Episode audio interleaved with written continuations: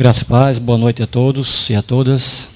Gente, enquanto a parte tecnológica vai nos vai se preparando, vamos dizer assim, é, eu queria falar de uma cena de um pecado público, na verdade, dos mais terríveis que eu tive o desprazer de contemplar. Pecado público você vê praticamente o tempo todo, basta você ir para o trânsito.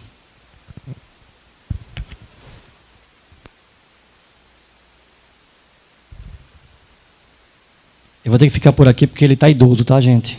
Então eu tenho que tomar todo cuidado com o bichinho. Assim que a condição financeira deixar, eu, eu me atualizo. Por enquanto vai ter que servir.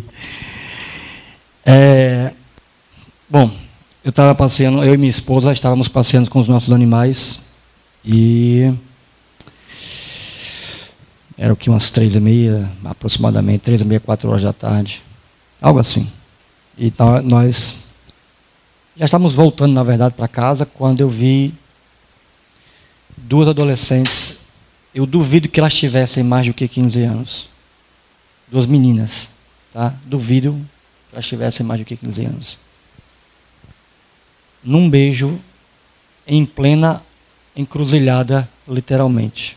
E aí você imagina que encruzilhada tem várias pessoas. Você fica num ângulo em que várias pessoas podem ver o que você está fazendo. E elas fizeram aquilo sem a menor, a menor cerimônia ou o menor constrangimento. Mas aquilo me doeu tanto que eu não consegui prosseguir com os meus animais em direção à cena. Até porque eu me recuso a me acostumar com aquilo. Eu me recuso a ver aquilo com normalidade. Entendam, a gente sabe que isso é praticado, tá? Como eu sei que tem traficante vendendo drogas para ganhar dinheiro às custas da miséria alheia. Mas uma coisa é eu saber, outra coisa é eu ter que presenciar. E é, eu e minha esposa, enquanto namorados, eu nunca tive ousadia para fazer aquilo em público. Assim, eu, eu, eu entendia que, embora heterossexual, etc. e tal, com direito cultural para fazer aquilo, vamos dizer assim, mas eu devia respeito às pessoas. E eu acho que chegar em qualquer lugar e trocar certos tipos de carícias não é, na minha compreensão, pelo menos na minha idade, né? Não é uma coisa que se deva ver com bons olhos. Mas aquelas duas meninas, eu, eu considero assim, aquelas duas meninas estavam naquela naquela cena que eu não consegui contemplar e enquanto a gente mudava a rota, eu e minha esposa né, nos desviávamos, aí deu para perceber que elas se desgrudaram, que era um grude. E aí prosseguimos no nosso, no nosso caminho na mesma direção, mas elas continuaram de mãos dadas, lá na frente se pegaram de novo. Um, um, um beijo de despedida. E aí, mais uma vez, eu não conseguia olhar. Tá? Bom, e se eu te disser que aquilo que aconteceu ali, aquela cena horripilante para minha alma, não só pode ser explicado pelo tema que vamos tratar nesses dois sábados, como na verdade o assunto que iremos tratar é uma das causas diretas daquilo que eu vi. Bom, estou com 43 anos, Pode até não parecer, mas eu ainda pretendo ser pai, tá? Ainda pretendo. Se o senhor assim permitir. Ou biológico, ou adotivo, aí é a, a providência que vai decidir. Mas, enquanto eu olhava aquela cena, no vislumbre, no, naquilo que eu não pude impedir de ver, claro, né? Porque você está olhando, aí depois você pode não mais contemplar por decisão. Mas enquanto eu contemplei, gente, a minha mente inevitavelmente se voltou para meus filhos. Eu não quero meus filhos acostumados com aquilo, vendo aquilo como normal. Mas acredite, o projeto de escala global, dentre outras tantas misérias, pretende transformar aquilo em normalidade. Esse projeto chama-se marxismo cultural. E acredite, ele é um projeto global. A minha intenção nesses dois encontros que teremos, e eu espero a participação de vocês quando houver a, abertura para perguntas, por favor, não me deixem falando sozinho. Você quer me dar agonia como professor ou como palestrante, me deixar falar sozinho? Não faça isso comigo não, tá? Se vocês me querem de volta futuramente, faça comigo não. Brincadeira, gente, mas eu quero a participação de vocês, é claro, no momento das perguntas. Mas, mas três coisas eu, eu gostaria de, de, tentar cumprir com essas, esses dois nossos momentos. Tá? A primeira delas é entender o desenvolvimento do raciocínio que hoje é chamado marxismo cultural. Tá? Na verdade, é um desdobramento do marxismo clássico. Então, eu queria tentar entender como foi que o marxismo cultural foi se desenvolvendo. Tá? No segundo momento, eu gostaria de tentar mostrar como é que ele pode ser percebido. E eu vou dizer isso mais na frente, porque ele é muito sutil. A, a proposta do movimento é a sutileza. Tá? E aí, nessa sutileza, como é que nós podemos identificar a atuação do marxismo cultural? E no terceiro momento, como é que, como cristãos, devemos agir diante desse desafio mundial que é o marxismo cultural.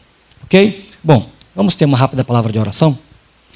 Bendito Deus, aqui estamos nós, teu povo, Senhor, e não é diferente de outras épocas, de outras eras do cristianismo histórico, sempre tivemos o desafio da oposição do mundo, sempre tivemos o desafio imposto por nosso Senhor de sermos sal da terra e luz do mundo. E com a tua igreja hoje não é diferente. Imploramos, Senhor, humildemente, que esses, dois, esses nossos dois encontros possam servir nessa direção de nos preparar para, como teu povo, sermos sal da terra e luz do mundo. Num contexto especialmente de uma batalha que é espiritual, mas que assume um papel cultural, Senhor. E neste sentido, que a igreja local sirva de fato de momento e de comunidade que prepara o teu povo, em especial os jovens, para fazer avançar a bandeira do reino de Deus em meio a tamanha oposição. Aceita, Deus bendito, a nossa oração em nome de Jesus. E nos dá a graça de fazer esses momentos úteis e valiosos. Para a glória de Cristo é que nós oramos. Amém e amém. Bom, eu gostaria de começar com essa ideia aí que vocês certamente já devem ter ouvido, ah, que o peixe não sabe que está na água. Certo? O peixe não sabe que está na água. A água é tão o ambiente do peixe que ele nem mais a percebe. E acredite, o marxismo cultural está já nessa proporção. Eu até brinquei com a, a juventude do, dos bancários, onde eu já também falei sobre esse mesmo tema, e eles tinham organizado as cadeiras como um círculo, tá? E eu seria mais um no círculo. É claro que eles fizeram isso acidentalmente, daí a importância de uma palestra como essa. E aí eu comecei a palestra aproveitando, acho que por providência, Deus me deu a oportunidade de ilustrar a coisa bem eu disse, gente, vocês querem ver como o marxismo cultural é muito sutil? A maneira como nós estamos organizando aqui as nossas cadeiras. Isso aqui é marxismo cultural. Dentro da igreja, sem que ela ao menos perceba. E aí? Será que ele é sutil? Certamente. Tá? Então, a ideia aí do peixe na água. O peixe respira a água, ele não mais percebe a água. E a revolução que é o marxismo cultural, semelhantemente, isso aqui é analogia, uma comparação, é claro, semelhantemente já é o nosso respirar cultural, sem ao menos percebermos, inclusive acidentalmente, claro, inocentemente, dentro da própria igreja. É claro que vocês devem estar se perguntando, mas como assim a organização de um círculo é, é marxismo cultural? Porque, de um ponto de vista estrutural, quando você organiza em ciclo, a ideia é que ninguém ali sabe mais do que ninguém. É todo mundo igual. O princípio, a proposta da, do igualitarismo. Tá? E aí, aqui não, aqui supostamente eu sou o detentor da verdade e vocês aí são apenas tábuas rasas onde eu vou escrever na mente de vocês o meu conhecimento. Gente, a mera colocação desses termos já é a tentativa do marxismo cultural de se opor a toda e qualquer forma de autoridade. Então, por incrível que pareça, aquela maneira de organizar as cadeiras é uma maneira sutil, claro, muito imperceptível, de destruir a autoridade. E quando você destrói a autoridade, aí você tem a oportunidade de refazer a estrutura, tá? No momento certo vou falar sobre essa analogia também, analogia, analogia da construção de uma casa, mas primeiro você tem que destruir a autoridade que está aí, para conseguir colocar outra no lugar. E aí, no processo educacional, isso pode acontecer de maneira brilhante, a exemplo de você organizar uma sala em círculo, dando essa ideia de que ninguém tem autoridade, ninguém tem a verdade, todo mundo é igualitário, e esse princípio ser passado de maneira bem sutil, e daqui a pouco está todo mundo pensando desse jeito. Uma coisa é sermos iguais, outra coisa é, é o igualitarismo. Tá? Palavras próximas, palavras com sons semelhantes, mas acredite, são propostas bem diferentes. Inclusive, diríamos que igualar, igualdade com igualitarismo é anticristão. No momento certo, repito, a gente vai ter a oportunidade de adentrar a isso com mais detalhes. De início, apenas essa ideia do peixe na água. Ok? Bom, certamente, quando nós estudamos história, nós ouvimos falar lá do Muro de Berlim. Eu, é, presbítero Sandro, e quem é que tiver mais de 40 anos, pegou, pegou mesmo a época em que o mundo era dividido em três grandes blocos: o bloco capitalista, o bloco socialista e o bloco do terceiro mundo, que somos nós aqui, meros mortais, na América Latina. Tá? Com a queda do muro de Berlim, simbolizou-se o fim do segundo bloco, que era o bloco socialista, e agora você divide é, os países em países é, vamos dizer assim, de primeiro mundo, os países é, desenvolvidos, já pós-industrializados, não vou entrar no mérito desses, desses termos, porque não é o nosso foco, tá? e os países é, em ascensão, né? a exemplo do Brasil, que está entre as dez primeiras economias, supostamente. Bom, o fato é que, na nossa época, havia essa divisão, e o Muro de Berlim foi considerado, ou melhor, foi passado como sendo a derrota do comunismo. Ok? Bom, aí é que é a estratégia brilhante. Quando o inimigo faz você pensar que ele desapareceu, que ele não é mais uma ameaça. Tá? Bom, gente, essa a ideia aí do Muro de Berlim, Acabou o comunismo no mundo. Certo? O disfarce da derrota. Por quê? Porque você sai de cena e agora tem a oportunidade de aparecer de uma outra maneira, agora sim imperceptível, mas agora sim eficaz. Só que para nós entendermos um comunismo agora eficaz, um marxismo agora eficaz, e aí eu já estou prosseguindo para os dois pontos que eu gostaria de tentar trabalhar hoje, que é o marxismo original e o marxismo cultural. Essa estratégia da derrota do marxismo, da derrota do comunismo, é uma estratégia, é uma propaganda, tá? De que o comunismo foi derrotado e o símbolo dessa derrota está lá na destruição do muro de Berlim e o fim do chamado segundo bloco, o mundo socialista. Tá? Essa derrota é uma grande estratégia. Só que para você perceber a estratégia, aí é que entra a diferença entre o marxismo original, fracassado, sim, e o marxismo cultural. Esse dando passos galopantes de vitória. Repito, só vamos perceber que aquela ideia de que o Muro de Berlim foi o fim do comunismo é uma estratégia se você fizer diferença entre o marxismo original e o marxismo cultural. O muro de Berlim, de fato, simbolizou a derrota do comunismo ou do marxismo original. Ok? Agora, o marxismo cultural, esse conseguiu, ou está conseguindo, a grande vitória que foi pretendida pelo marxismo original. Tá?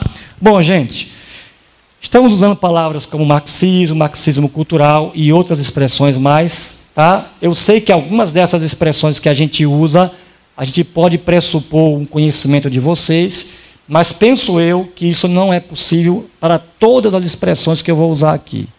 Então, aqui e ali, eu tenho que dar uma paradinha, oferecer algumas explicações um pouquinho técnicas, a fim de que a gente possa apreciar melhor ah, o conteúdo, tá certo? Então vamos lá. O marxismo original trabalha a ideia de que você tem uma sociedade injusta se que se você somar a uma revolução armada, o resultado, por isso que eu estou usando aí a metáfora de uma equação, tá? O resultado vai ser uma sociedade justa, sem classes e sem governo. Essa é a proposta do marxismo original, tá? Para entendermos pelo menos um bocadinho do que, que Marx está pensando nesse momento aí do século XIX, você já tem avançadamente a famosa revolução industrial, que passou a produzir é, em massa. Né? Aquilo que você tinha apenas uma pessoa fazendo e responsável por todo o processo, por exemplo, um sapateiro, ele, ele pegava desde a madeira, preparava a madeira e tudo mais, e, e entregava o produto pronto. Agora você tem um processo dividido de trabalho, tá certo? Numa espécie literalmente de, de como é que é o nome? Obrigado, expressão é essa. De linha de produção, onde eu fico só no meu lugar. Tá certo? Isso aumentou assustadoramente a, a, a produção, tá? a ponto de criar, claro, é, o excesso, e aí a, a, ideia de que esses países industrializados tinham que buscar novos mercados, e aí todo um processo de manter os países pobres pobres, para que eles fossem eternos consumidores daquilo que era produzido pelos países industrializados. Tá? Os próprios países industrializados, no contexto de fábrica, por exemplo, é, mulheres e crianças trabalhando 12 horas por dia, uma coisa absurdamente opressora. Marx estava vivendo tudo isso, ok? Responsabilizando o capitalismo por toda essa situação de pobreza, de miséria. O famoso conceito da alienação, que vale a pena a gente tentar entender brevemente o que é a alienação. Por incrível que pareça, gente, a alienação bebe da escritura.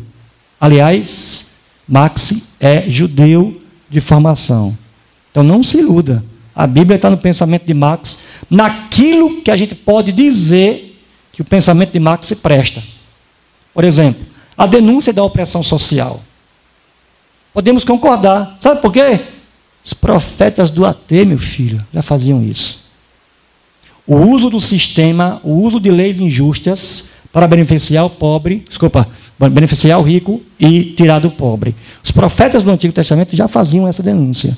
Tá? Então, aquilo que é positivo, a gente não vai jogar tudo fora, porque aí nós estaríamos sendo desonestos intelectualmente. Aquilo que é positivo no pensamento original de Marx, pode acreditar, ele está bebendo da Escritura.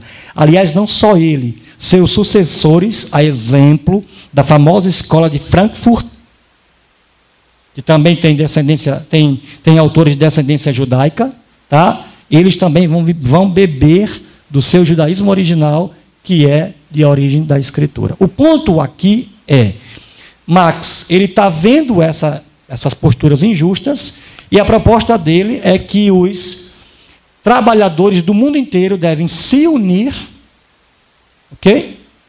E propor e levar adiante, na verdade, não só propor, mas executar uma revolução armada onde a classe trabalhadora ia assumir o poder, tirando os burgueses do topo, tá? Seriam donos agora eles, os trabalhadores, dos meios de produção, OK? E naturalmente esse processo levaria a uma sociedade onde não haveria mais distinção de classe, burguesia e proletariado, e o ápice, o ponto máximo dessa sociedade em desenvolvimento seria a ausência de governo. Não sei se você conseguiu perceber, mas isso é um conceito cristão, porque é um conceito do paraíso. Os homens vivendo em harmonia uns com os outros. Então, acredite, o pensamento de Marx, queira ele admitir isso ou não, ou seus sucessores admitam ou não, ele bebe muito da crítica que nós já encontramos na própria Escritura com respeito à opressão social. E aí, qual foi o resultado, gente? Isso aqui é a ideia. Ideias têm consequências. Tá? Mas quando você foi para as consequências, qual foi o resultado? Primeira Guerra Mundial. E sabe o que acontece na Primeira Guerra Mundial? Trabalhadores estão lutando contra trabalhadores. A previsão de Marx de que a classe trabalhadora iria se unir, iria lutar contra os opressores burgueses, essa previsão, essa, entre aspas, profecia, nunca se cumpriu. Foi exatamente o contrário. Tá? O que, que vai acontecer? Qual vai ser o resultado disso? O resultado disso é que o marxismo ele passa a precisar de uma revisão. O marxismo ele não vai ser abandonado, tá? Ele não, ele não vai ser jogado fora, mas ele precisa mudar radicalmente a sua estratégia. Não a compreensão básica, mas a estratégia. Tá? Veja bem, como o marxismo cultural é uma continuação do marxismo original, alguns pontos ainda nós precisamos entender do marxismo original, que vai ter sequência, obviamente, no marxismo cultural. E aí, Pensando nesses outros pontos, é que eu quero rapidamente falar com vocês aí sobre um tal de Hegel, filósofo do século XIX, tá? o Hegel, que vai ser um dos tutores intelectuais do Karl Marx. O Hegel usava uma abordagem que talvez alguns de vocês já tenham ouvido falar, a famosa dialética. Que, por favor, a dialética hegeliana não é a dialética platônica. São coisas, eu diria que é bem diferentes, embora seja a mesma palavra. Na dialética hegeliana, a ideia é a seguinte, gente: você tem a tese, você tem a antítese e você tem a síntese. E aí, por incrível que pareça, Hegel dizia que uma ideia ela tem que receber o seu contraponto, a sua oposição. A oposição não é má. Ela tem um benefício. E aí, quando você junta uma ideia e a oposição a esta ideia, você produz ao final uma ideia resultante que é superior às outras duas, que são chamadas de tese e antítese. Essa ideia superior é chamada de síntese. Ok? Isso é proposta de Hegel. Marx, ele vai pegar o que eu vou chamar aqui de uma metodologia. Essa parte. Pronto, amém. Acho que foi acidentalmente aqui na minha empolgação. E aí o que, que vai acontecer? Marx vai pegar isso que eu vou chamar de metodologia, tá? essa dialética hegeliana, e ele vai trazer para o ambiente é, político e econômico com a seguinte ideia o mal não é mal. O mal, ele é necessário. Na verdade, produza o mal. Produza a destruição. Promova o caos naquilo que já está em ordem. Porque quando você trazer o caos para aquilo que está em ordem, o resultado vai ser uma ordem muito superior. Exatamente o que nós temos aí na sequência do nosso texto. Marx, ele entende que tem que destruir. E destruir aí é uma referência, obviamente, à sociedade ocidental. Bom, três cidades aí para nos ajudar a entender o que é a sociedade ocidental, gente. As famosas Jerusalém, Roma e Atenas. Tá? Jerusalém é a cidade que vai representar o cristianismo. O Ocidente ele foi formado pela fé cristã. Lembrando só um pouquinho da história, o cristianismo conquista o Império Romano, tá? E agora é, o Império Romano é cristão. E aí você vai ter, por exemplo, Roma, o Império Romano financiando a igreja, os concílios, todo mundo agora é cristão, inclusive o imperador. Ok? Bom, além disso, você tem o legado dos gregos, a famosíssima filosofia, que é essa ideia da racionalidade. Eu vou voltar a ela um pouquinho mais na frente, mas só antecipando, tá? A ideia da racionalidade é o seguinte: existe racionalidade aqui na minha mente, Existe racionalidade na sua mente e existe racionalidade no mundo externo. Por que, que, por exemplo, eu posso pegar esse banco e reproduzir igualzinho aqui? As mesmas medidas, praticamente. Porque aquele banco tem racionalidade, eu que vou executar o novo projeto tenho racionalidade, e aquela racionalidade que está ali passa para cá e daqui vem para cá. E aí o banco fica igualzinho as mesmas medidas, a mesma altura, o mesmo tamanho, enfim. Então os gregos ensinavam isso. Existe racionalidade na mente humana existe racionalidade fora da mente humana, e essa racionalidade é igual. Não é uma racionalidade lá fora diferente daquela que está aqui. É por essa razão que os gregos acreditavam que você pode compreender o mundo. Ok? E aí o terceiro legado Desculpa, os gregos estão representados aqui por Atenas. O terceiro legado, que é o legado romano, que é o legado da lei e da justiça. Como vocês sabem muito bem, né, que já estudou um pouquinho também até do Novo Testamento, lembra a famosa Pax Romana, que era aquela ideia de uma, de uma sociedade ordeira, onde Paulo poderia fazer viagens e viagens longas, e de fato começar a viagem e terminar a viagem porque Roma havia conseguido dar uma ordem aos seus territórios conquistados. Essa ordem vinha por causa da lei e do direito romano. E só para vocês terem uma ideia, quando você vai fazer, por exemplo, direito na universidade, você vai estudar, dentre outras coisas, é claro, o famoso direito romano. Não é à toa que quem faz direito vai ter que aprender, querendo ou não, algumas expressões latinas. Exatamente por causa dessa ideia, dessa herança de que o nosso direito ocidental, até hoje, é um direito romano. Tá? Então, gente, aqui estão os três pilares do Ocidente: fé cristã, especialmente no elemento ético. Exemplo: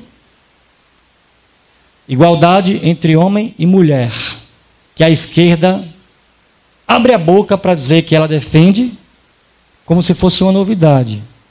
Quem legou a igualdade entre homem e mulher ao Ocidente foi o cristianismo. Você quer a prova disso? Vá para o mundo muçulmano e compare a liberdade da mulher lá e a liberdade da mulher aqui. Por exemplo, lá eles praticam a famosa, famosa não minto, acho que vocês não sabem disso Circuncisão feminina. Alguém já ouviu falar? Não, mas não era só de homem, não. Tem a circuncisão feminina também. Sabe o que é a circuncisão feminina? A remoção do clítoris. Transformando a mulher num mero objeto do homem. Porque se você remove o clítoris da mulher, acabou seu prazer feminino, prazer sexual. Então, hoje, o que se fala em liberdade inclusivismo. Sabe de onde vem inclusivismo? Por exemplo, na pedagogia, essa ideia de inclusão na escola, de um pastor protestante do século XVII, um tal de João Comênios, com seu famoso ideal panzófico, de ensinar tudo a todos. Mas hoje a esquerda abre a boca para falar disso daí como se fosse algo dela. Então, gente, cristianismo, em seu aspecto principalmente ético, formou o Ocidente. Roma, lei e justiça, e Atenas ou a Grécia, os gregos, com a racionalidade. Ok? Então, esses são os três pilares do Ocidente. E a proposta não poderia ser outra senão destruir. Por quê? Hegel, você tem a tese. Qual é a tese? A tese é o Ocidente cristão. Agora vem com a antítese, que é a revolução dos trabalhadores, revolução armada. Como é, Marx acreditava, a ideia da opressão dos trabalhadores fazia com que os trabalhadores é, estivessem numa condição de panela de pressão. E que é, o que é que uma panela, panela de pressão faz, especialmente se não tiver válvula de escape? Explode. Então, para Marx, era uma questão de tempo para os trabalhadores unidos explodir, por causa da pressão que recebiam. De fato, havia muita injustiça. Eles iriam explodir, tomar o poder e, destruindo a ordem que aí está, cristianismo, o ocidente cristianizado, a antítese, você viria com a síntese, agora sim, uma sociedade justa, igualitária, sem opressão. Ok? Bom, como eu disse, a, a projeção de Marx, Marx não aconteceu, os trabalhadores se voltaram contra os trabalhadores, Primeira Guerra Mundial. E aí veio a pergunta: por quê? Por que trabalhador se voltou contra o trabalhador? Resposta: uma tal de alienação e ideologia. Especialmente a segunda. O que é alienação? A alienação, que, que Marx também bebe da escritura bíblica do AT, é aquela ideia de que o trabalhador ele tem que estar satisfeito com o seu trabalho. Tá certo?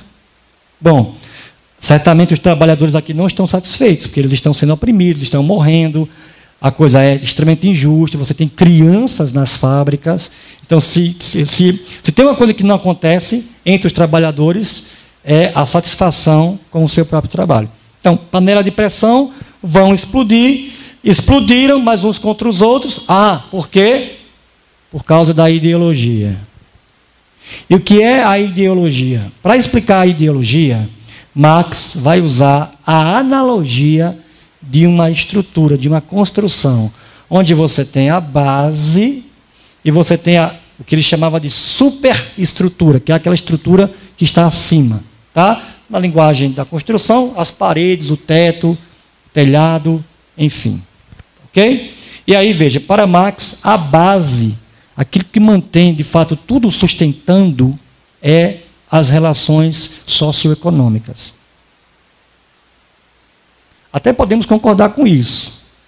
Qual é, qual é a, a briga todinha aí para a questão da reforma da, da Previdência? Não quero entrar no mérito da reforma, dos detalhes da reforma, tá, gente? Eu quero chamar a sua atenção para um ponto só. Essa reforma, de um jeito ou de outro, ela vai ter que ser aprovada para fazer a economia rodar. Trazer investimento estrangeiro para o Brasil. Haver a, a produção em massa, comércio, emprego, ok? Por quê? Porque um país gira em torno da economia. Marx percebeu isso. Não é à toa que o seu, a sua principal obra é o capital. Tá? E aí, você tem as relações socioeconômicas, entenda, domínio dos burgueses sobre os trabalhadores. Mas como é que se dá esse domínio? Aí Marx entra com a chamada superestrutura, que é a parte de cima, se dá pela maneira como a burguesia controla a compreensão de mundo que os trabalhadores têm. Exemplo, famosa expressão: a religião é o ópio do povo. Ópio seria, no nosso contexto atual, as drogas, tá? Ou a bebida. Lembra aquela música bem popular? Eu vou beber para esquecer meus problemas? Ou o principal sucesso do rei do, do Brega, Reginaldo Ross. É, meu grande amor vai se casar, mandou uma carta para me avisar. E para matar a tristeza, só mesa de barra. Então a versão da época era o ópio, ou seja, você está angustiado, não está suportando a sua vida, usa o ópio. Ok? E aí, para Marx, a religião era o ópio. Em que sentido? A religião dizia o seguinte: teu descanso é no céu, o paraíso não é aqui.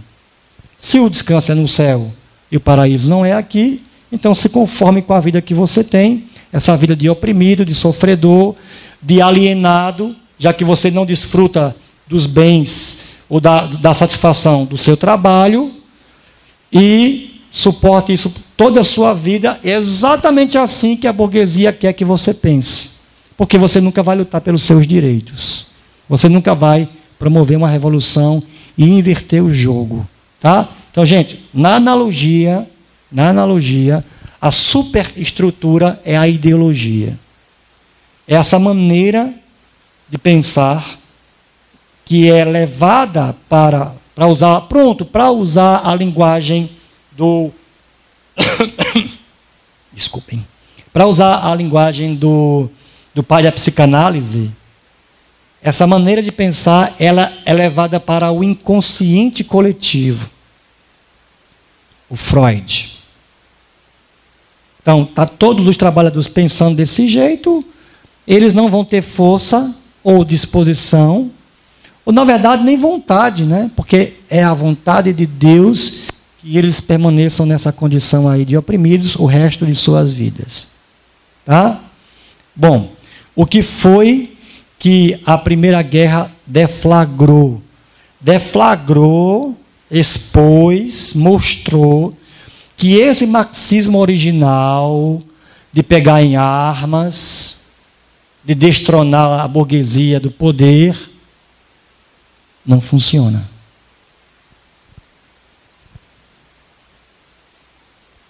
Pelo contrário, o que foi a Primeira Guerra? Trabalhadores lutando contra trabalhadores. Ok? Marxismo original, portanto, fracassou. O fracasso está lá simbolizado, como eu disse no começo, na destruição do muro de Berlim. A proposta marxista foi abandonada? Não. Agora precisamos de uma nova estratégia. E a estratégia é a estratégia da burguesia. Ou seja, os sucessores de Marx são vários, tá? Vou falar hoje de um deles, que é o Anthony Gramsci. Gramsci, Gramsci. Os sucessores de Marx entenderam o seguinte: sabe por que, que a, a, a, a burguesia está no poder? Porque a estratégia dela é eficaz.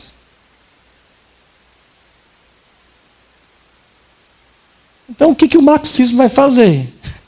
Vai aprender com a burguesia. E se o marxismo aprende com a burguesia, o que o marxismo tem que fazer não é incentivar os trabalhadores à revolução armada.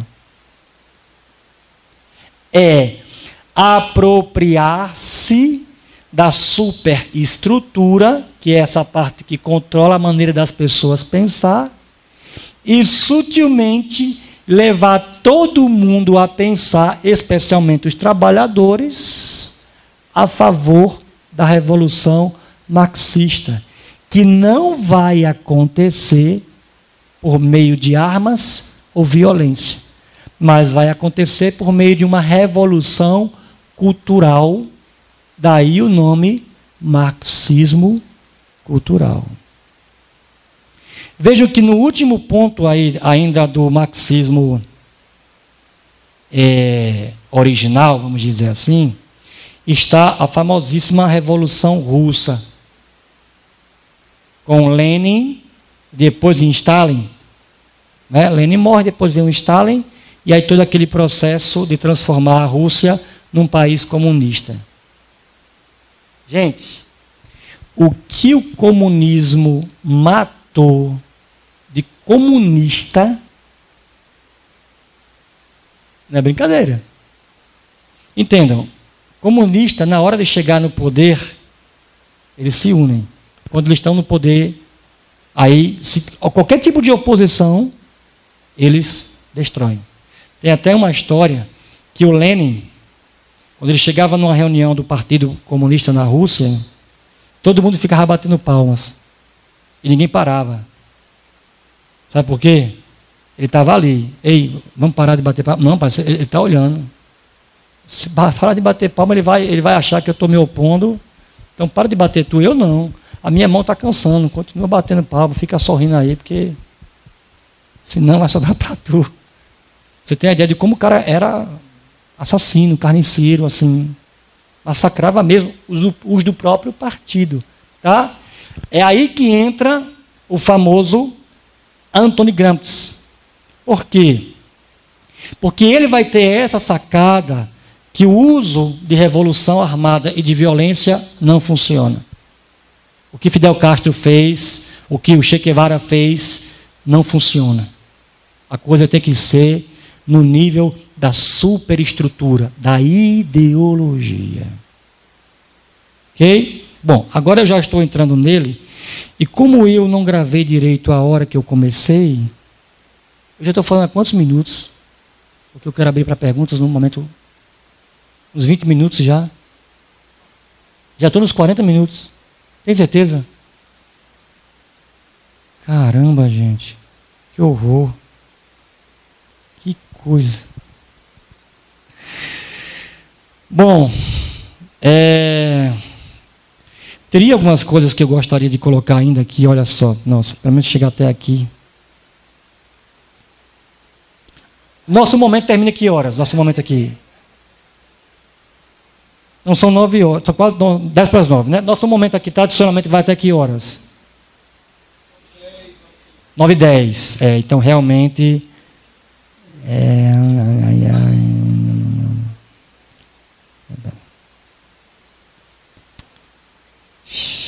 Deixa eu falar pelo menos desse ponto aqui, propaganda versus realidade, que aí eu quero de fato abrir para perguntas, tá, gente?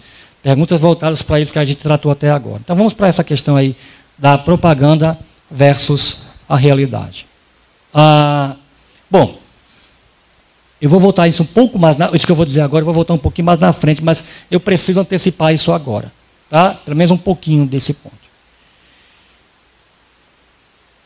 No que os gregos legaram ao Ocidente a racionalidade, por implicação, por implicação, os gregos legaram ao Ocidente. Primeiro, a crença na verdade. Segundo, a crença que a verdade pode ser conhecida. Bom, eu já posso fechar aqui o meu o meu notebook, porque eu só vou trabalhar essa parte e já abrir para perguntas, tá? Eu estou precisando já me sentar, porque os ossos já não ajudam muito. Veja bem, é, Vamos pensar da seguinte forma: se a racionalidade está ali naquela cadeira, e a racionalidade também está na minha cabeça, e é a mesma racionalidade, não são racionalidades distintas. Quando eu usar uma régua, eu disser, por exemplo, acho que tem uns dois metros e meio, três metros esse banco, algo assim? Quem sabe a medida aqui? Som? sei lá, 3 metros. Então, gente, eu posso afirmar com segurança que o banco tem 3 metros, e isso é verdade. Então, se você acredita na racionalidade, você, por tabela, acredita. que a verdade existe e que ela pode ser conhecida. Esse banco tem 3 metros e não 5. Eu estou dizendo o que com isso? Que a verdade existe, está lá uma medida, e que ela pode ser. Então, se você está destruindo o pilar da racionalidade, o que é que você está jogando fora? Você está jogando fora a verdade. Porém, as pessoas, elas não vivem sem a verdade. Elas não conseguem, simplesmente, simplesmente não é possível viver sem a verdade. Você vai num médico, o médico passa a sua receita e você vai interpretar a verdade da receita. Se é para tomar um comprimido por dia, você não vai tomar dez. Senão você sabe qual vai ser o resultado. Então as pessoas não conseguem viver sem a verdade. Tá certo? Porém, essa verdade que eu estou descrevendo aqui para vocês, essa verdade que é fruto da racionalidade, a razão está lá fora, a razão está aqui dentro. Então eu posso conhecer a medida correta dessa, desse banco. Sabe que verdade é essa? É a verdade burguesa. Sabe que racionalidade é essa? É a racionalidade burguesa. Só que as pessoas não podem viver sem a verdade. Então, o que é que o marxismo cultural vai fazer? Ele não vai lidar com a verdade. Sabe por quê? Para você lidar com a verdade, você tem que ter como fundamento a racionalidade. Você só conhece a verdade, e a, verdade só existe, e você só pode acessar se houver racionalidade. Mas, gente, não é exatamente a racionalidade ocidental que o marxismo quer derrubar, então ele tem que negar a verdade. Ele tem que negar a racionalidade. Mas ele não pode viver sem verdade, porque as pessoas não vivem sem verdade. Então o que, é que eles fazem? Eles optam pela propaganda.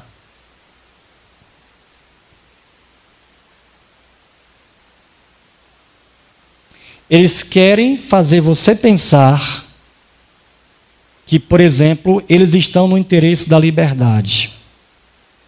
Afinal de contas, a burguesia não é opressora, a classe proletariada não é a oprimida, o trabalhador não está alienado, ele não pode desfrutar da liberdade de gozar os benefícios e a satisfação com o seu trabalho.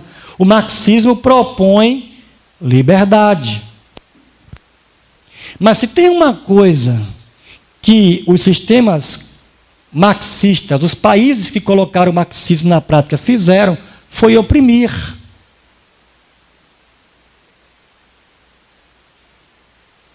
Mas as pessoas não podem lidar com essa verdade. Então o que, que eles fazem? Os, os comunistas, os marxistas, eles oferecem uma propaganda.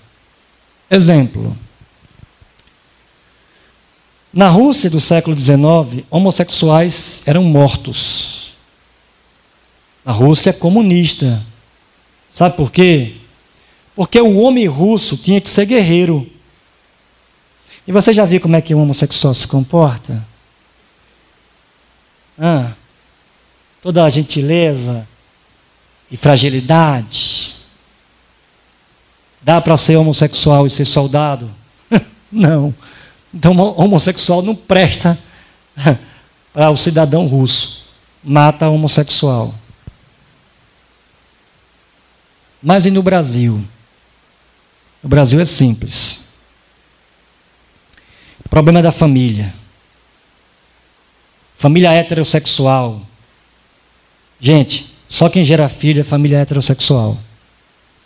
Tá? E quando eu gero um filho, eu gero um herdeiro. Eu tenho uma herança do meu pai, que meu pai, quando partiu, deixou para mim. Mas, mexa com a família, refaça a família numa relação homossexual e você já não tem herdeiro, porque essa praga dessa família, criando essa herança, faz com que você permaneça com a possessão privada, ou a propriedade privada. Então, olha só que interessante. A causa dos homossexuais já pode servir a causa comunista. Vamos incentivar a homossexualidade. A família homossexual. Porque família homossexual não produz herdeiro biológico, não produz filho. Se não tem filho, não tem propriedade privada. Se não tem propriedade privada, você sutilmente está destruindo um valor capitalista. Ah, agora os homossexuais podem servir de instrumentalização da causa comunista, vamos defender os homossexuais. Vamos financiar as passeatas gays lá em São Paulo. O que é isso, gente? Marxista, ele não lida com a realidade. Ele inventa uma. Ele oferece uma propaganda. Agora, essa propaganda é muito bem feita. Sabe por quê? Você, cristão, não diz que todo mundo é igual diante de Deus. Não diz que tem que amar o próximo. Então você tem que, que amar os homossexuais. E amar os homossexuais é dar a eles o mesmo direito que você tem. Olha a coisa como é, gente. Eu estou usando a fé cristã para fundamentar a proposta homossexual. Apresento a vocês o marxismo cultural. Bom, semana que vem a gente vai progredir mais um pouquinho, tá? Percebendo melhor essas sutilezas, dando mais exemplos, inclusive, disso daí, e também oferecendo a abordagem cristã, a estratégia cristã para como agirmos diante dessa, dessa sutileza cultural. Agora eu gostaria de fato de abrir para perguntas. Por favor, perguntas. Ou até participações, tudo bem, mas. Então, a respeito que você falou do, do homossexualismo, é, isso é um pensamento teórico ou prático? Porque a gente sabe que no direito o patrimônio não se comunica assim, né? Por exemplo, a gente tem a figura da do ascendente, por exemplo. Se o homossexual ele tem patrimônio, não tem herdeiro descendente, mas tem ascendente. É. Colateral. Veja, isso é não é o direito. Eles, eles não entram no direito diretamente. Eles querem mudar a maneira das pessoas pensarem. É claro que o homossexual, se ele tem bens, ele tem ele tem o, o direito de passar esses bens para quem ele quiser. Mas vamos imaginar que ele não tem filho. Quem foi que defendeu a causa homossexual? A esquerda. Então, eu vou doar meus bens para quem? Para quem defendeu a minha causa. Então, gente, a coisa é muito sutil. Tá certo? Se eu tenho filhos, se eu tenho netos, você já viu falar de homossexuais com netos? Como filho? Tem que ser uma relação heterossexual. Verdade. É muito sutileza, gente. Muito sutileza. Eles vão poder até dizer que tem um filho adotivo, mas ele não vai ter um neto. Um neto vai ser, para não dizer impossível, mas muito improvável. O neto só vai haja... ter neto se tiver uma relação heterossexual, do... enfim. Exatamente. É. Deixa eu colocar aqui, na verdade é uma, uma pergunta baseado no estudo do mês anterior. O mês anterior, o livro aqui foi Lutando contra Satanás, de Joel Bick. E e Cartas de um Aprendiz, Cartas de um Diabo a seu Aprendiz, de C.S. Lewis. Uhum. E a estratégia, tanto que Joel Baker apresenta, quanto o próprio C.S. Lewis traz na ideia do livro, é de que a, a estratégia de Satanás e de, de suas hostes é exatamente essa de pegar aquilo do pensamento, por exemplo, da ética cristã, o último discurso que você fez aí, né? De que amemos o próximo, então ame essa estratégia sutil de Satanás de é, pegar aquilo que inclusive está na escritura, mas distorcer a mensagem da escritura de maneira sutil, de forma que a superestrutura é, agora esteja sob o comando deles. Esse é um entendimento correto, isso que eu, esse pensamento que eu fiz aqui, de que é uma estratégia de Satanás usar esse pensamento do marxismo cultural eu vou aproveitar a fala do presbítero Sandro e vou lembrar que eu comecei dizendo exatamente isso. Estamos numa guerra espiritual que se manifesta em detalhes culturais. Então é claro, irmãos, é uma estratégia satânica. Nós que temos sensibilidade espiritual, que temos um Deus que se revela, que mostra que existe um mundo espiritual, sabemos disso muito bem. Né? Efésios capítulo 6, o famoso texto de Paulo, nossa batalha não é contra carne e sangue, mas contra principados e potestades. Então, não tem nem como você não falar de uma batalha dessa, cultural, sem implicar, obviamente e inegavelmente, que há uma batalha espiritual por trás de tudo isso.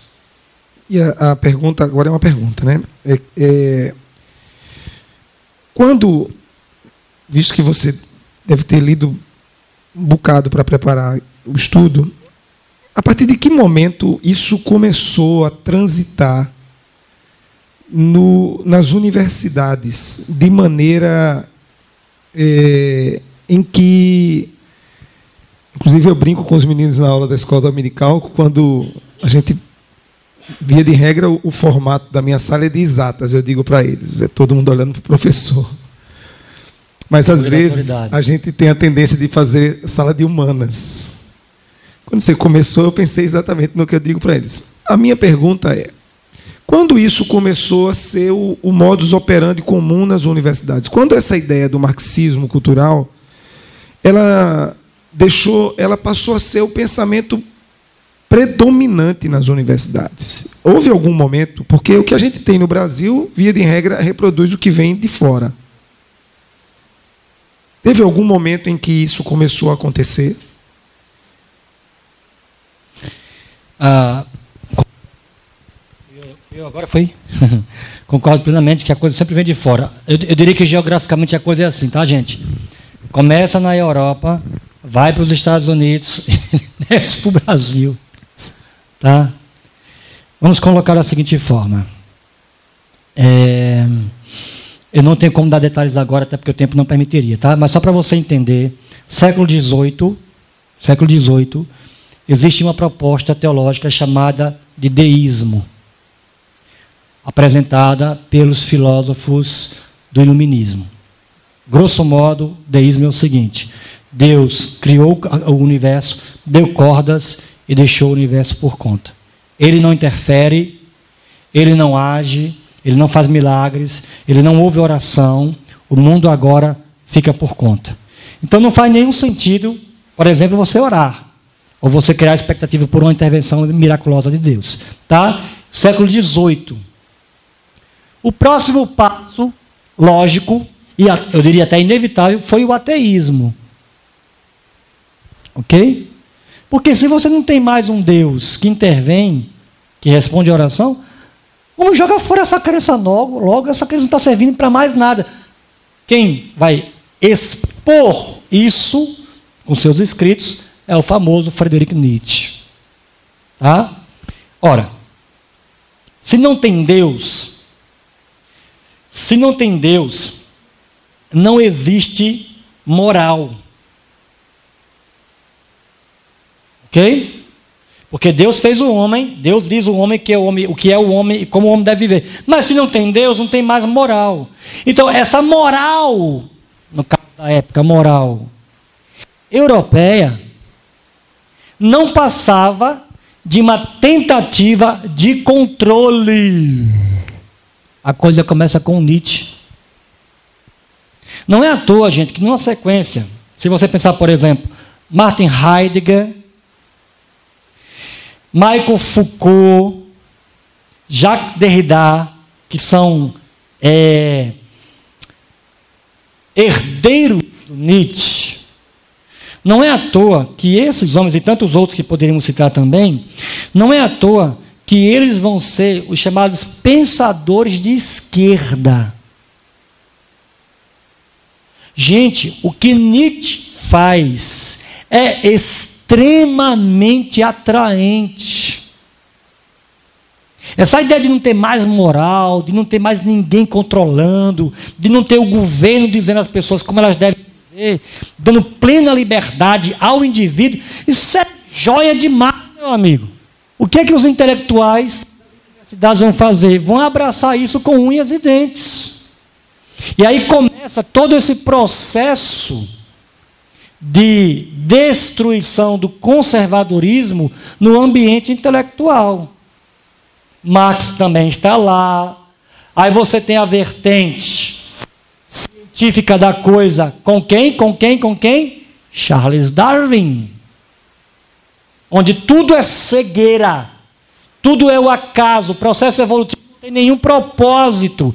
A vida não tem significado. Então você tem lá a biologia fundamentando isso. Você tem a psicanálise surgindo com Freud, fundamentando que o que você faz não passa de um processo do seu inconsciente. Inclusive Deus, Deus não passa de uma invenção de uma sociedade primitiva, onde os homens dessa sociedade tiveram um problema com o pai, e aí para é, resolver os problemas internos criaram o conceito de Deus. E aí o conceito de Deus passou de cultura para cultura, chegou no Ocidente, mas agora Freud está desmascarando o conceito divino. Aí vem o Frederick Bauer, com seu famoso livro A Essência do Cristianismo, que aí Frederick Bauer vai ser outra fonte do Marx.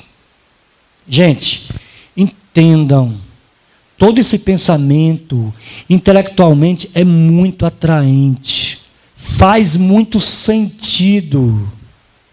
Cativou os intelectuais, cativou a universidade. Aprenda isso. Quem controla a universidade controla a sociedade.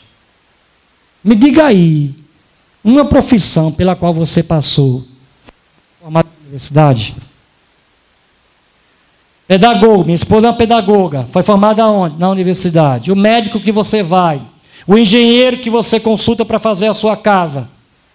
Todo mundo formado na universidade. Golpe militar no Brasil, que eu não chamo de, de por uma questão de, de, ideologia, eu não chamo de, de ditadura. Eu chamo de regime militar. Mas o regime militar no Brasil, vocês lembram historicamente que foi uma tentativa dos militares, com várias pessoas e organizações juntas, de impedir que o Brasil se tornasse comunista. Porque o comunismo estava efervescendo no Brasil. E aí o que foi que os militares fizeram? Lembra a história da panela de pressão? O que, que você faz para controlar a panela de pressão? Tem lá válvula de escape. Você faz o seguinte: tira os comunistas da política, do poder, mas dá uma, uma válvula de escape para a esquerda, para os comunistas e as universidades. A desgraça está aí. Estamos colhendo o fruto trágico dessa postura inocente dos militares que agora pagamos o preço. E aí, aquelas jovenzinhas que eu falei no começo, a universidade formando professor de sociologia, professor de filosofia, professor de humanidades, que são esquerdistas, que estão lutando contra a opressão da burguesia, dizendo que você tem que ter plena liberdade. Está lá o efeito, aquilo que eu vi na rua, para doer no meu coração. Alguém mais quer falar? Eu só acho que o tempo está chegando ao fim, gente. Eu estou com medo que vocês não queiram que eu volte semana que vem, porque já são 9h15. Eu já li na internet algumas pessoas associando o marxismo com a alojado dentro da teologia da missão integral, que abrange tanto o evangelismo quanto a responsabilidade social. Isso não seria um problema para o cristianismo? Bom, a missão integral, pelo menos em seus cabeças hoje no Brasil, tem uma relação direta com o marxismo. Isso aí eu não posso negar. Então, eu não sigo missão integral, tá? Eu sou da linha quem que depois, depois quiser pesquisar, inclusive já tem uns livros sobre isso. Eu sou da linha missional e eu sigo o famoso Pacto de Lausanne, de 1975, que já teve inclusive algumas atualizações, algumas tentativas de pesquisar como foi que o Pacto de Lausanne teve efeito no evangelicalismo mundial, tá certo? Mas de fato eu não sou da linha da missão integral, eu sou da linha missional. A editora Vida Nova tem livros excelentes para quem tiver interesse em entender melhor o que é a perspectiva missional na Escritura. Para citar exemplo, tem o livro A Missão de Deus e do mesmo autor A Missão do Povo de Deus do Christian Wright. Tá? Vale a pena demais a leitura desses livros. Explicação bíblica com profundidade, tá? Não dá para ler numa sentada, mas quem quiser entender biblicamente por que, essa é a melhor proposta, esses dois livros são uma boa entrada. É um problema com esse cristianismo que abraça isso. Mas o cristianismo que quer ser bíblico e histórico, ele tem uma opção muito boa, excelente, bíblica, que é a abordagem missional. Ou seja, eu não sou da abordagem da, da missão integral, mas eu sou da abordagem missional, que é a resposta, na minha opinião, bíblica para a relação entre evangelização e ação social. Conforme, inclusive, está no Pacto de Lausanne. Usão. Bom, boa noite. Eu me chamo Tarcísio e eu fiquei com a dúvida quanto o início da, da palestra, Sim. é que atualmente um dos, um dos pressupostos que se tem utilizado para definir um governo de esquerda ou direita é a forma como ele se relaciona com o mercado. Então, basicamente, tem é, justamente aquela discussão se o nazismo é de esquerda ou se é de direita, ou se é o regime, ditadura ou regime militar no Brasil foi de esquerda ou direita a partir da forma que ela comercializava. Se tinha mais Estado ou menos Estado. Né? No início, o senhor colocou que o marxismo em si ele resultava num, numa ausência estatal. Então, tendo em vista com a, a revisão que tem sido feita hoje, não deveria ser o oposto? É um, uma perspectiva de esquerda mais estatal é, do que uma ausência de Estado? E uma segunda pergunta que eu não sei se eu estarei aqui na semana que vem, pois trabalho no sábado, mas é com relação a. Oh meu Deus, esqueci. É com relação. Calma. Deixa eu responder a tua primeira pergunta, que eu estou pensando nela, okay. que sabe que tu se lembra e faz a tua segunda. Deixa eu ver se eu entendi. É...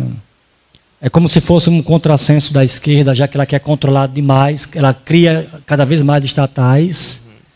E como é que isso pode se harmonizar com a proposta de Marx, isso. que é, no final das contas, é, não haver governo? Né?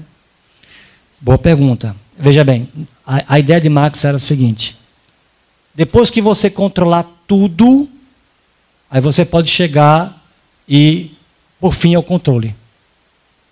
Então, na verdade, controlar tudo é um meio para um fim. Controlar tudo é necessário para que no final você consiga deixar tudo sem um controle. Tá? Eu sei que isso vai soar contraditório. Não é, não é à toa, gente, que se dá o nome. Um dos nomes que você aplica para o marxismo é utopia.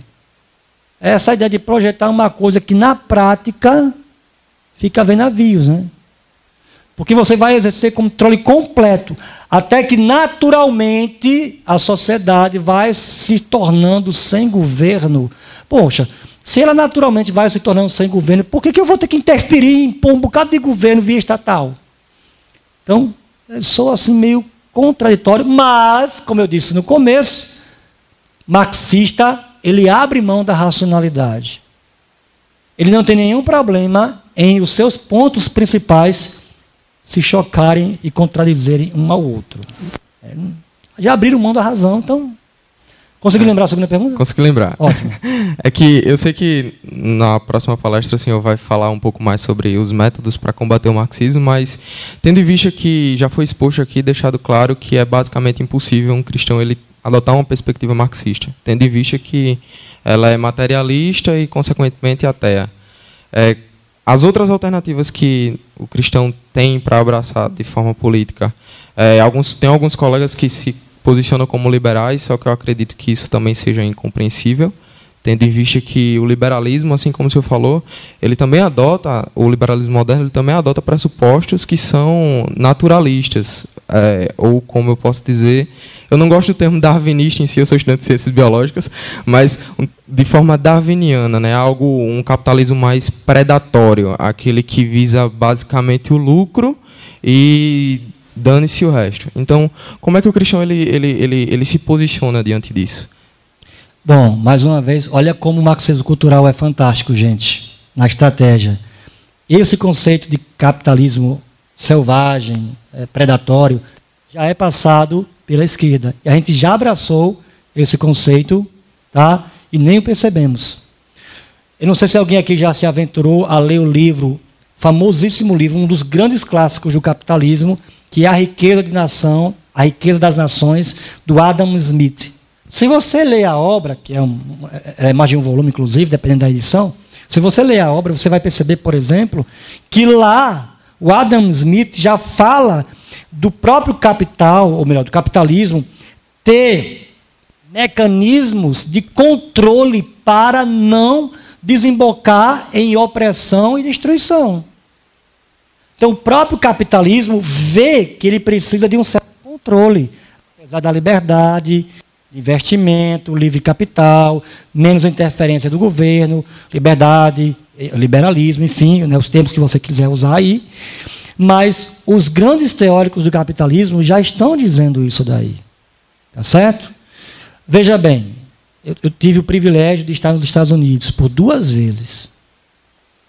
O país, de longe, mais capitalista do mundo. Opressor miserável. Os imperialistas americanos. Deixa eu te dizer uma coisa. Lá tu é atendente de aquela empresa que vende que vende sanduíche, gente, famosa. Lá tu é atendente de McDonald's e tu consegue com o dinheiro que tu ganha no McDonald's dar uma vida digna para tu e para tua família. Esse é o país opressor, capitalista, burguês, que oprime os trabalhadores. Eu estive na casa de uma amiga minha que, por ela ganhar, por ela ganhar menos de 2 mil dólares, ela cai na categoria de linha da pobreza. Eu só queria que tu visse o que é o pobre americano. Gente, eu tenho minha casa própria, graças a Deus, eu tenho meu carro, capenguinha, mas tenho. Tá? O carro da minha amiga era muito melhor que o meu. Eu aqui sou classe média. Lá ela é pobre. Sabe por quê? Foi um capitalismo formado por protestantes. Por linha, de linha puritana. O problema não é capitalismo, filho. O problema é corrupção. Capitalismo naufraga quando há corrupção, gente. Quer o um exemplo? Você está nele. Brasil. É, você falou aí sobre a, a, questão da homossexualismo, que a gente tem que chamar homossexualidade, né? Que eu sou de humanas. Aí não pode usar o, o termo homossexualismo, né? No nosso é porque contexto. é o sistema, né? O homossexualismo é um sistema. É, então, você explicou né, a questão aí do, do apoio a, a, a eles pela questão da propriedade privada e tal. E aí eu me pergunto, é, nós como cristãos, é, como é que a gente deve se posicionar diante de alguns direitos que eu, por ser desse, desse contexto né, mais de humanas, é mais solicitado isso, para a gente dizer nossa opinião a respeito de direitos a, a, aos homossexuais, de adoção, de casamento, né? Como é que a gente deve se posicionar com relação a isso? Ô mulher, porque tu não esquecesse essa pergunta, hein? Eu vou ter terminado de esquecer mesmo. Vamos lá. É... Não, é uma, não é uma resposta tão simples para dar uma situação dessa, tá, gente? Mas deixa eu apelar para os reformadores. Não sei quantos de vocês sabem, mas, por exemplo, a democracia é um legado da reforma. Calvino e companhia lutou contra o chamado absolutismo da época, que era aquela ideia do poder, do rei ter todo o poder. Tá? Então, se nós falamos em democracia hoje como um valor, inclusive como um valor ocidental, isso é um legado da reforma protestante. Então, o que é a democracia? A democracia é o governo do povo. E por governo do povo significa governo da maioria. Porque se você quiser um governo do povo que tenha unanimidade, sabe quando você vai ter o governo do povo? Nunca. Porque isso não existe. Unanimidade não existe. Nunca vai existir. Na igreja não existe, vi. Onde nós temos um Senhor, tu imagina lá fora. Então, o que é que eu entendo? Nós temos um país que é de herança cristã. Católico, sim, mas de herança historicamente cristã. Tá? E aí, qual é a vontade da maioria? Essa é a pergunta. A vontade da maioria é heterossexualidade, o respeito à família, tá? eu não ter que ter um filho que seja constrangido a ver aquilo dali, que, como eu falei no começo, eu vi, tá certo? Então, como cristão, se eu estou no contexto de humanidades, na minha compreensão, eu, eu argumentaria nessa direção. Tá? Se nós estamos num país cristão, onde há democracia, e a democracia não é o governo de todos, é o governo da maioria. Então, o que a maioria quer tem que prevalecer, sem que isso signifique a opressão da minoria. Aí, de fato, nós somos completamente contra. Exemplo: homossexual não pode ter emprego por ser homossexual. Somos contra. Homossexual tem que apanhar por ser homossexual. Somos completamente contra. E qualquer outro tipo de opressão que possa se dar pela escolha, é, pela escolha da opção sexual. O que a gente não pode concordar é querer dar aos homossexuais os mesmos direitos que são do heterossexual, como se a proposta por trás fosse dar uma igualdade, que no final das contas faz com que os homossexuais se transformem em opressores. Você quer, dar um, você quer um exemplo bem prático do que eu estou falando? Já, na verdade, já estou até adiantando um pouquinho a próxima fala. Aqui, ó. Os homossexuais querem controlar isso aqui. Eles não querem pastores dizendo que a prática, a prática homossexual não é aprovada por Deus. Que Deus abomina a relação de homossexuais, especialmente no casamento, mesmo que seja no casamento. Eles querem que isso pare de ser pregado daqui. O que eu quero que nós entendamos, gente, é a sutileza da coisa. Tá? O que para nós parece algo óbvio, mas por que eles não podem ter direito, por exemplo, de adoção? Por que eles não podem ter direito de, de casamento? Tá? O que eu quero que nós entendamos é que isso faz parte de uma coisa muito mais ampla, de um projeto muito mais sutil. O que é que está sendo questionado agora pela bancada evangélica, para quem está um pouquinho acompanhando, frente ao STF? Isso aqui, filhinho, ó. Eles querem controlar isso aqui com leis. Então, o que nós estamos supostamente concedendo, que parece para nós claramente um direito, é a maneira sutil deles irem tomando poder sem nós o percebermos, e quando percebermos, eles, eles já estão nos cerceando aqui. Ó.